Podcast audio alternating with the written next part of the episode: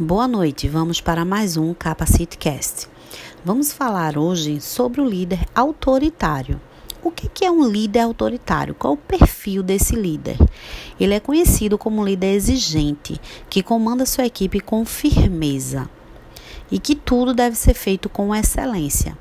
Um dos pontos positivos de um líder autoritário é que geralmente possui a capacidade de mobilizar as pessoas em prol de um ideal. Este perfil é ótimo para a questão de motivação e mobilização em busca dos objetivos da empresa.